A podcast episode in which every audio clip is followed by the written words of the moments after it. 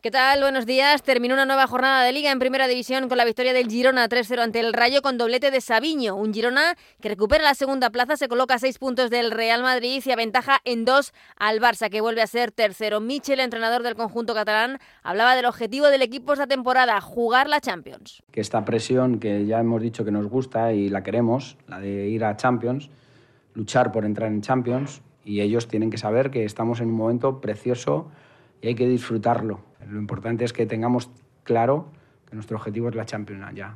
Entonces hay que trabajar para ello.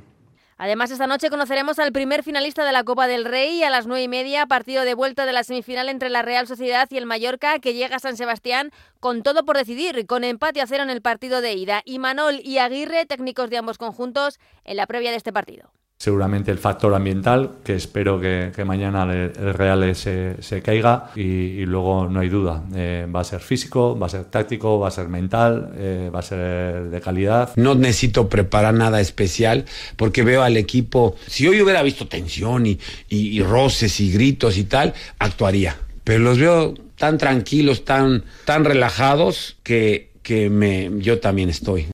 Un partido que podrán seguir en el Radio Estadio de Onda Cero. La segunda semifinal entre el Athletic Club y el Atlético de Madrid se resolverá el jueves, porque mañana es turno de la selección femenina que viaja en unas horas a Sevilla para medirse el miércoles en la Cartuja a Francia en la final de la Liga de las Naciones. Ayer, Salman Parayuelo, actual balón de bronce del fútbol mundial, pasó por el Radio Estadio Noche de Onda Cero y hablaba de la ambición de este grupo de jugadoras. Nunca, nunca te lo imaginas. Al final también con con este mundial eh, era lo máximo que podíamos conseguir. Tú vas, vas trabajando, todas al final eh, vamos creciendo y, ves que puedes conseguir cosas grandes, ves que se pueden conseguir los sueños y, y por eso queremos ir a por más y a ver estos juegos. Y un apunte más porque el Barcelona ha retirado la condición de leyenda a Dani Alves tras ser condenado la semana pasada por agresión sexual.